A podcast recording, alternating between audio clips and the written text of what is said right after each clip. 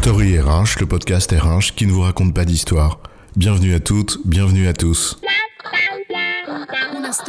History is made of stories. Dans cet épisode, nous allons nous intéresser aux startups et à leurs problématiques RH. Ah, les startups. Objets à la mode qui font rêver et incarnent un dynamisme économique que les plus pessimistes pensent avoir perdu. Pourtant, quand elles grandissent en espérant devenir des licornes, elles traversent aussi des phases de crise qui en caractérisent le développement. Et ces phases de croissance, décrites par Greiner et son modèle, sont porteuses de problématiques RH spécifiques, qui sont en quelque sorte valables aussi pour toute entreprise en croissance, de sa naissance à son apogée. Comme quoi, l'aventure a toujours sa part de risque, y compris en RH. Alors les startups et leurs problématiques RH, c'est quoi l'histoire?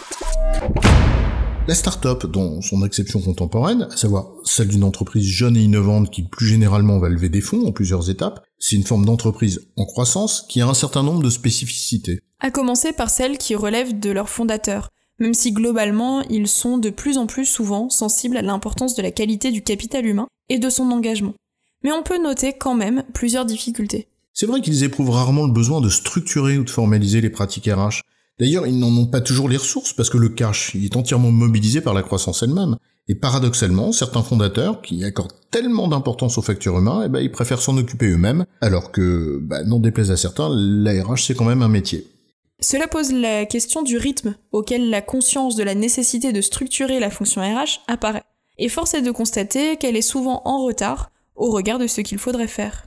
C'est vrai, mais si tu structures trop en avance de phase, tu rigidifies inutilement ta structure et tu charges la barque, donc c'est un vrai dilemme de trouver ce bon moment. En d'autres termes, plus le fondateur, dirigeant, visionnaire, charismatique peut anticiper ce qui a de fortes chances d'arriver à son entreprise, plus celle-ci a des chances de réaliser ses objectifs. Oui, ou en d'autres termes, comment faire prendre conscience à un dirigeant qui n'y est pas spontanément sensible, ou attentif, eh bien qu'il est nécessaire de prendre en compte la réalité d'une chose humaine et qui risque de lui résister bien plus qu'il ne l'imagine. Ensuite, une start-up, c'est aussi des phases de financement, et chacune d'entre elles ne porte pas les mêmes problématiques RH. Au début, les sujets RH sont essentiellement liés à la capacité à mobiliser des compétences sur un projet, alors qu'on a peu de moyens.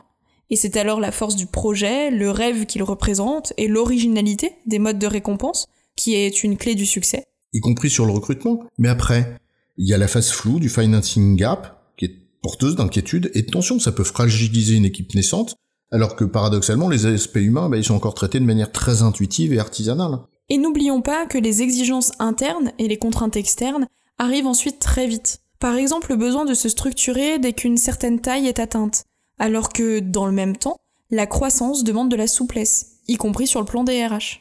Ou les craintes qui sont inhérentes à l'éventualité d'un projet de sortie, qui peuvent non seulement démobiliser les équipes et créer des tensions internes, notamment entre les associés, ou tout simplement des écarts culturels entre les premiers arrivés, les pionniers intimement animés par l'aventure de départ, et puis ceux qui rejoignent la, bo- la boîte là en cours de route et pour qui bah, c'est tout simplement une entreprise normale. Il y a même parfois des moments difficiles auxquels on n'est pas vraiment préparé, comme le besoin de se séparer de collaborateurs aventuriers de la première heure et qui n'ont pas démérité, mais dont les compétences et les aspirations ne collent plus au stade de développement de l'entreprise. T'as encore les contraintes qui sont imposées par des investisseurs qui anticipent une sortie puis qui eux connaissent les attentes RH des acheteurs potentiels et il faudra bien les satisfaire pour faciliter la vente. Ou quand ce ne sont pas les exigences qui sont liées à une, une éventuelle introduction en bourse, avec ce que ça peut supposer en termes de maîtrise des risques sociaux, de conformité des pratiques à des standards internationaux, etc. Et les investisseurs, ils peuvent avoir des objectifs de sortie antinomiques avec les intérêts des fondateurs et de leurs équipes, qui eux seront obligés de rester plus longtemps une fois la vente réalisée. Ce sont des divergences d'intérêts qui peuvent constituer de réelles sources de tension avec toutes les conséquences humaines que cela suppose. Bref, à chaque étape du cycle de vie d'une startup, bien la vie RH, elle est pas si rose qu'on veut bien le croire, mais ce qui est certain, c'est que ces problématiques RH ne se contentent vraiment pas de pratiques hasardeuses à la mimine entre potes, même s'ils sont brillants.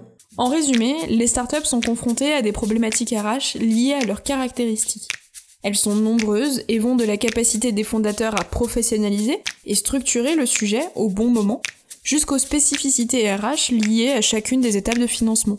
Et à aucun moment, l'amateurisme et le bricolage ne sont de bonnes idées. J'ai bon, chef? Oui, tu as bon, mais on va pas en faire toute une histoire. Story RH, le podcast RH qui ne vous raconte pas d'histoire. Retrouvez tous les épisodes sur storyrh.fr.